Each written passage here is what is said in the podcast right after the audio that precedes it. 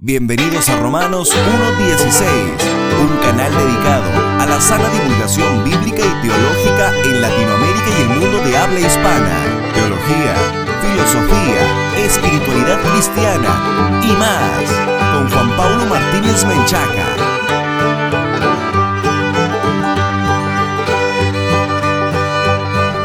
Bienvenidos patrocinadores y amigos a este nuevo programa de Romanos 1.16, encuentro de divulgación bíblica y teológica para la gloria de Dios, el programa consentido de todos los latinoamericanos que aman la infalible, suficiente e inerrante palabra de Dios. Un saludo fraternal a todos los que nos escuchan a través de Radio Faro de Gracia, de Radio Élite por el 99.7 FM, de Radio Jalel y por supuesto de Radio Emisora Cielos Abiertos un abrazo fraternal a la distancia también a todos los que nos escuchan en nuestro sitio web oficial www.jpaulomartinez.com o en nuestro nuevo sitio web asociado www.podcast.jpaulomartinez.com. Si estás en este último sitio web asociado, no dejes de descargar el documento PDF que tenemos gratuitamente preparado para ti. Solamente entra al menú y en la ceja descarga PDF gratis accede a nuestro trabajo revisando el milenialismo. Romanos 1.16 es posible gracias a los patrocinadores que están hombro con hombro con nosotros en esta tarea de divulgación bíblica y teológica para la gloria de Dios. De manera que no dudes en unirte a nuestra gran, gran comunidad directamente en www.patreon.com diagonal J. Paulo Martínez. Vas a acceder a recursos exclusivos, así como a la oportunidad de apoyar la sana divulgación bíblica y teológica en nuestras hermosas tierras. La Organización Mundial de la Salud ha definido al aborto como la terminación del embarazo hasta antes de las 20 semanas de gestación o cuando el feto nacido pesa menos de 500 gramos. Sin embargo, se ha reconocido que el concepto varía según las legislaciones aplicables y esto al final significa que el concepto es tan elástico como los legisladores quieran que sea. Recientemente en Argentina, bajo el gobierno de Fernández, se sancionó la ley del aborto. Al Congreso argentino le tomó alrededor de 12 horas de intenso debate el tomar finalmente la decisión. Líderes alrededor del mundo felicitaron a Argentina por lo que consideraron un avance en los derechos reproductivos de la mujer.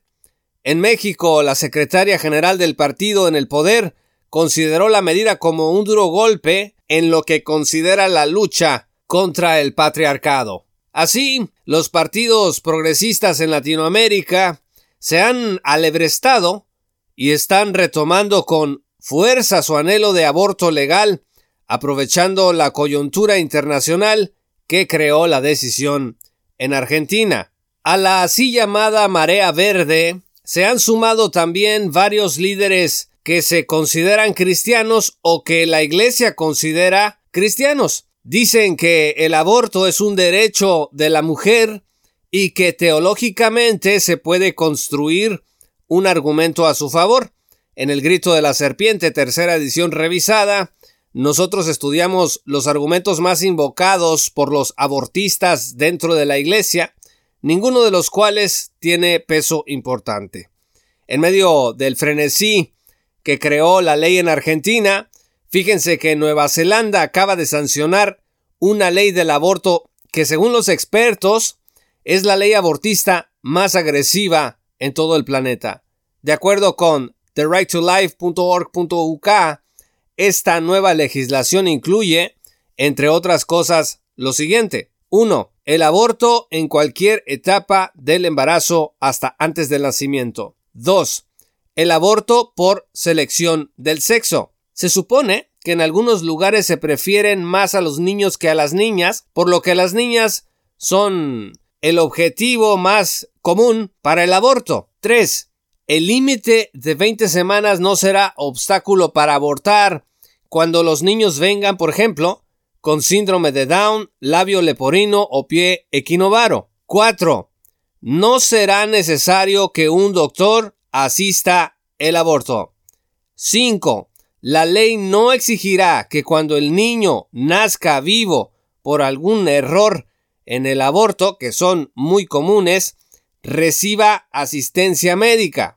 Repito esto, la ley no exigirá que cuando el niño nazca vivo, reciba asistencia médica. Y número 6.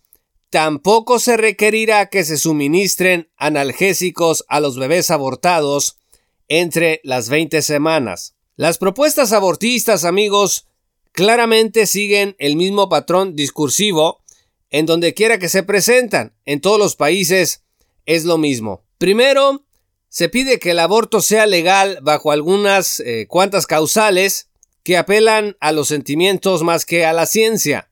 Por ejemplo, el aborto por violación. En segundo lugar, luego se empieza a proponer el aborto hasta las 12 semanas de gestación, ya no por asuntos relacionados con la violación primordialmente, sino como un método de control de natalidad. Se dice además que hasta las 12 semanas el ser engendrado no es humano. Repito, el ser engendrado no es humano y que el aborto es parte de la salud de la mujer y de sus derechos humanos.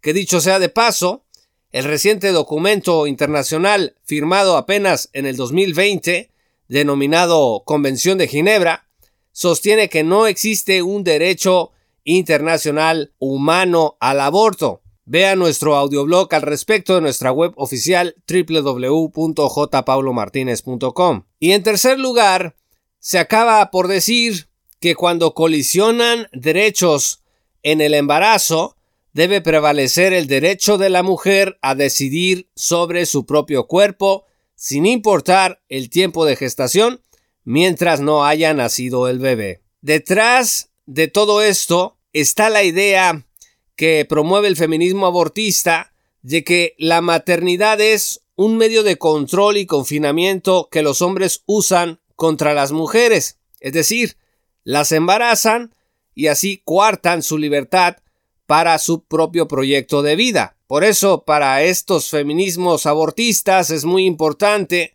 poder terminar el embarazo, de preferencia en cualquier momento y por cualquier causa, y financiado con dinero público que el Estado recauda a través de los contribuyentes. De ahí resulta el adjetivo empoderadas pues se supone que al legalizar el aborto, la mujer va a poder evitar formar la familia que estorbará el desarrollo libre de su personalidad. Ser mujer se empieza entonces a desvincular de las funciones reproductivas y se desbarata el principio tradicional de que ser madre es la mayor vocación que pueden tener las mujeres. Un principio tradicional que no nació de la nada, sino que tiene su origen en la palabra de Dios. ¿Es posible apoyar el aborto y ser cristiano a la vez? No, no es posible. Y vamos a mencionar unas cuantas razones.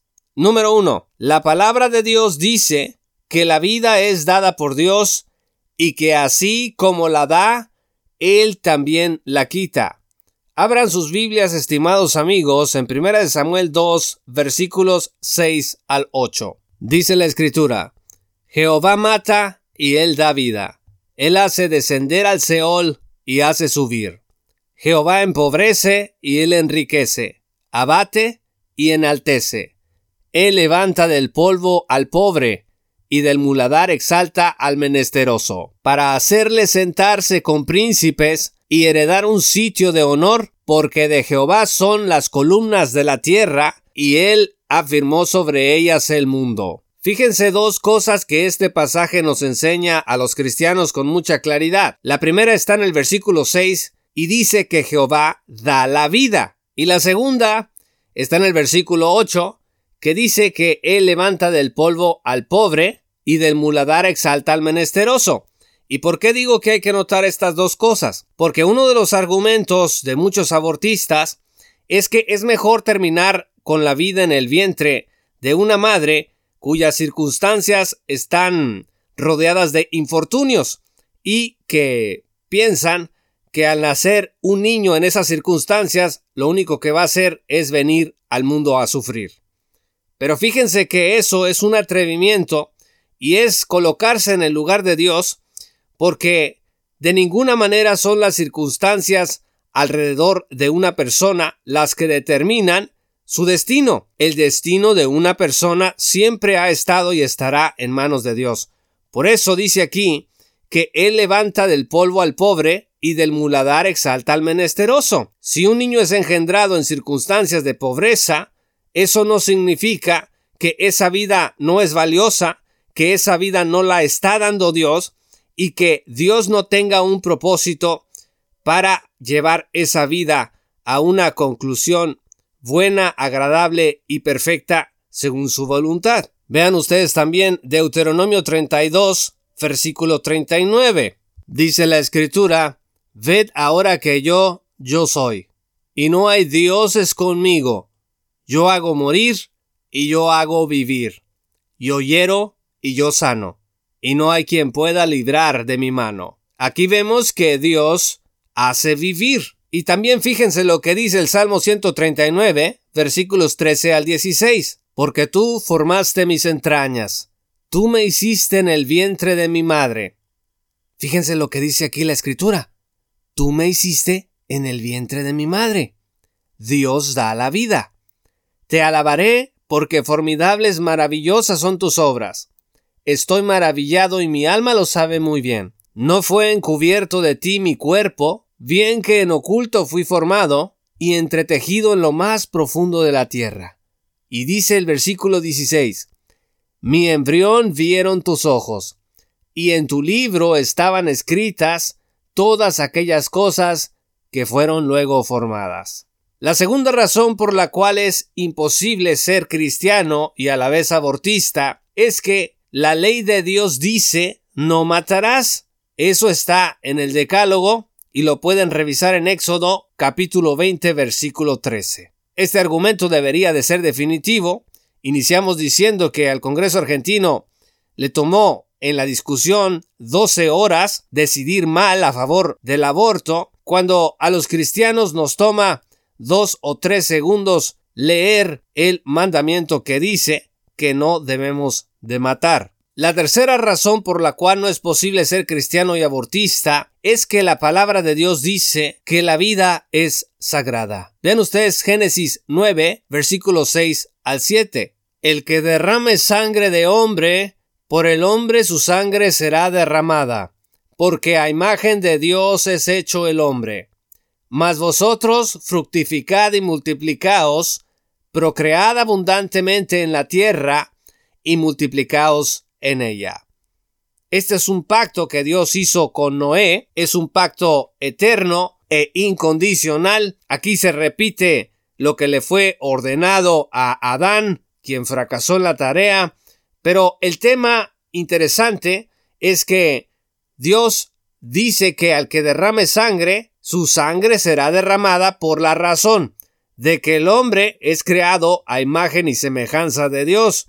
Esta creación inicia en el momento de la concepción. Y el versículo 7 no sugiere nada a favor del aborto, sino todo lo contrario. Dice, fructifíquense, multiplíquense, que las mujeres tengan hijos abundantemente en la tierra. Una última razón que podemos ahora mismo dar del por qué es imposible ser cristiano y abortista al mismo tiempo es que la palabra de Dios nos advierte que la vida en el vientre de las madres puede incluso recibir con gozo bendiciones especiales del Señor.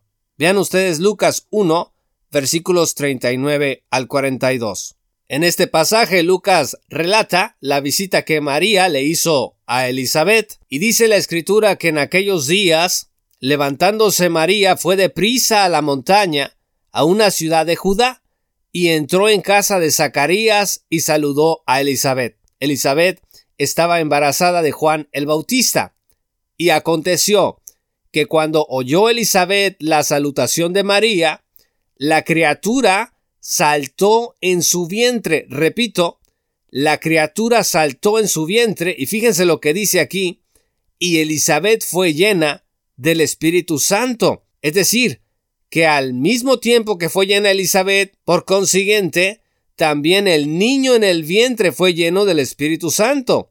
Y exclamó a gran voz, dice el versículo 42, y dijo, Bendita tú entre las mujeres, y bendito el fruto de tu vientre. Amigos, aún en las primeras etapas de gestación de una madre, Dios puede enviar bendiciones especiales, al menos eso ha ocurrido en la historia de la humanidad como leímos anteriormente, Dios puede enviar bendiciones especiales sobre los niños que inclusive aún no han nacido. ¿Por qué entonces, a la luz de todo esto, hay ministros en las iglesias que apoyan el aborto o que simpatizan con organizaciones asociadas a movimientos abortistas? Lo que podemos decir a grandes rasgos es que no aceptan la autoridad de la Biblia y sacrifican su perspicuidad, es decir, su claridad,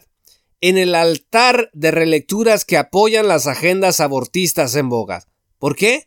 Bueno, ya sea para ganar simpatías e influencias en el mundo, o alguna ganancia parecida, o tal vez por la triste convicción de que realmente están apoyando a la mujer al apoyar al aborto.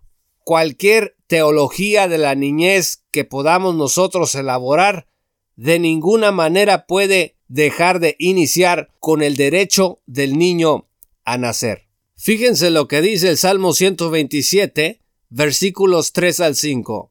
Dice la escritura, He aquí, herencia de Jehová son los hijos, cosa de estima el fruto del vientre.